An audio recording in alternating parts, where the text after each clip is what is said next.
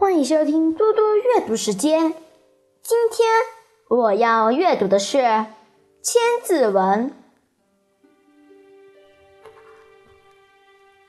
龙师火帝，鸟官人皇，始制文字，乃服衣裳，推位让国，有于陶唐。龙师。火帝、鸟官、人皇，这都是上古传说中的重要人物。仓颉创造了文字，罗祖制作了衣裙，唐尧、虞舜英明无私，主动把君位禅让给功臣贤人。在远古时代，人们开始穿上衣服，这标志着人们告别了茹毛饮血的原始时代。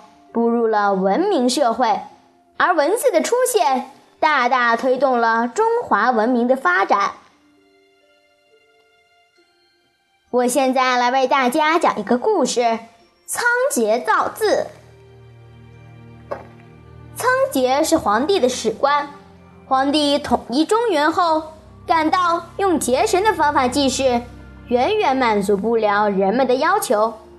就命他的史官仓颉造字，于是仓颉就在当时的渭水河岸一个高台上造住下来，专心致志地造起字来。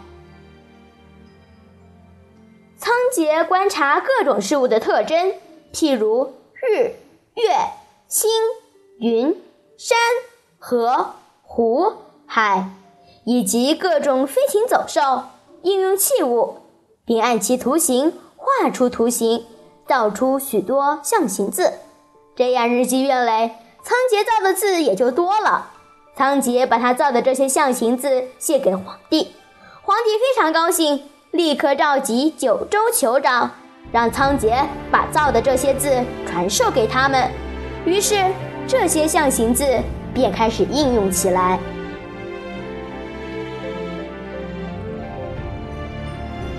谢谢大家，我们下次再见。